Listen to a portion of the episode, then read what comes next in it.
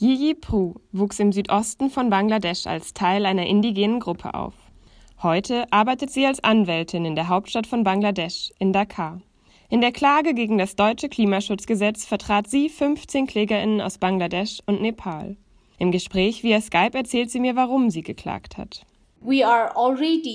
Schon heute leiden wir unter den Auswirkungen des Klimawandels. Schwere Monsunregenfälle, Überschwemmungen und Erdrutsche töten Menschen. Und viele haben ihr Hab und Gut, ihre Häuser und ihre gesamte Lebensgrundlage verloren. Der einzige Weg, wie wir uns selbst helfen können, ist, die Staaten, die für den Klimawandel verantwortlich sind, zum Handeln zu bewegen. Für Menschen in Bangladesch ist der Klimawandel schon heute eine echte Gefahr. Auch Yiji selbst erlebte das direkt vor der eigenen Haustür. Als junge Frau erlebte ich die Erdrutsche direkt vor der eigenen Haustür. Vor meinen Augen wurden drei Häuser meiner Nachbarn weggerissen. In unserem Haus war zum Glück nur ein Riss in der Wand zu sehen, aber immer wenn ich danach diesen Riss anschaute, erinnerte ich mich zurück an das Trauma dieses Tages. Nachdem Yiji die Auswirkungen des Klimawandels selbst erlebte, konnte sie nicht länger tatenlos bleiben.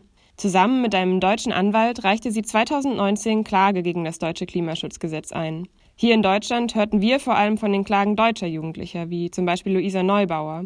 Am Ende waren die KlägerInnen erfolgreich und das Gericht bestätigte, dass das deutsche Klimaschutzgesetz zu lasch sei und nachgebessert werden müsse. Einerseits freut sich Hihi über diesen Erfolg und andererseits geht ihr die Entscheidung nicht weit genug. Die Verfassungsbeschwerde ist eigentlich nicht genug. Die Regierungen müssen jetzt handeln. Wir werden nun weiter genau beobachten, ob die Regierungen Deutschlands und anderer Länder, die für die globale Erwärmung verantwortlich sind, unsere Rechte auf Überleben berücksichtigen. Global warming will take into consideration our rights of uh, survival.